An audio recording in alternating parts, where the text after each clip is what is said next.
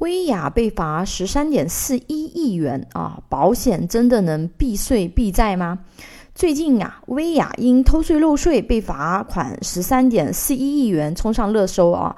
薇娅随后回应呢，愿意为自己的错误承担一切后果啊！保险业务员经常会说保险能避税啊，那。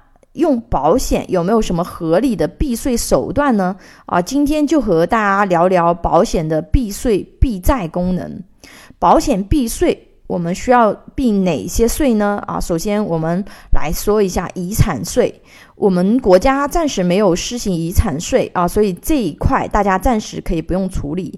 但是如果未来国家施行啊，要收遗产税了，那么保险确实也是不错的工具啊。按照发达国家的一些发展啊，保险确实有这一块的功能。第二个是个人所得税啊，个人所得税的话呢，我们需要分两种情况去讲。第一种呢是领取保险年金或者是获得理赔保险金啊，这个确实有避税功能，因为领取的保险年金等这些呀，它是不需要交个人所得税的，所以经济宽裕的朋友啊，是可以考虑通过购买保险年金，一来可以给自己规划长期的无风险现金流啊。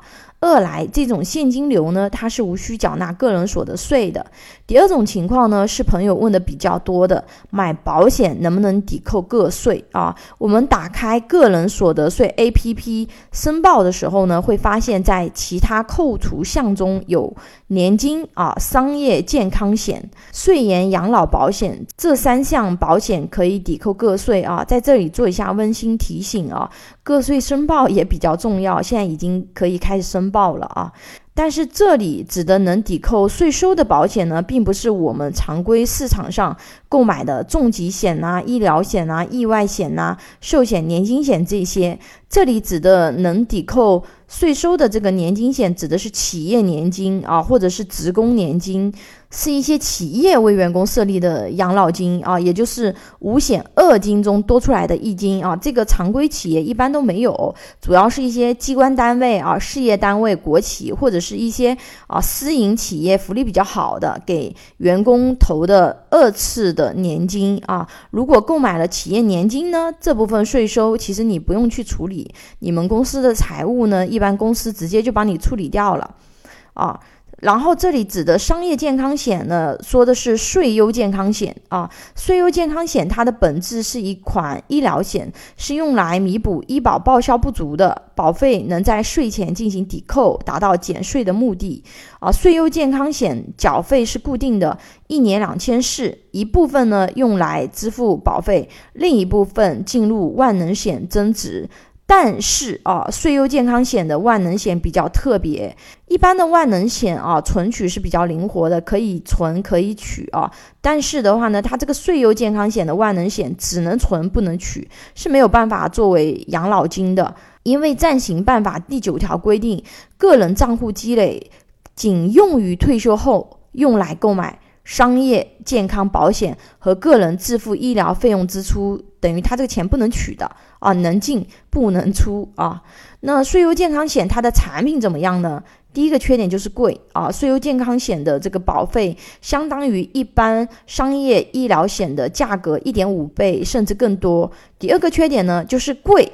保障还不足，保额不够啊！健康人群每年的保额大概只有二三十万啊，终身保额就是八十至一百二十万，这跟我们常规的百万医疗比啊，这个额度差距还是非常大的。而且对于已生病的既往症人群啊，税优健康险每年保额只有四万啊，终身保额只有十五万。啊，对于癌症的靶向治疗，有的公司还会额外限制癌症年度保额，大概在十万左右。相比于目前比较优质的百万医疗险，保障是不是差距还是非常大的啊？第三个缺点呢，是它不能保终身啊，因为一旦退休了，你就不能再延续这款产品了。所以总结下来啊，税优健康险，体况你能投保百万医疗险的人群。真的是不建议考虑啊，因为呃，这个抵扣税收的这一点点噱头啊，对比你失去掉的利益啊，差距还是比较大的。那税延养老险呢？啊，税延嘛，顾名思义啊，不是不交税，就是延期交税而已啊。简单来讲，就是我们用来交税的钱去买养老保险，退休后呢领钱的时候再交税。目前税延养老险仅在小部分地区试点施行啊，包括上海啊、福建。含厦门啊、苏州工业园区啊，并且可选产品比较少，评测下来利益也不好。简言之啊，抵税福利宣传噱头大于真正的产品福利，因为目前产品线还没有很好的产品啊。为了抵税去购买这些产品，真的是得不偿失啊。未来这个产品体系里面，如果出现比较优质的产品，我也会第一时间跟大家去分享。啊，有保险需求的朋友呢，可以关注微信公众号“富贵成长记”咨询。拥有一百多家保险公司产品库，轻松货比三家，帮助有保险需求的家庭节省百分之三十左右保费，省钱省时间。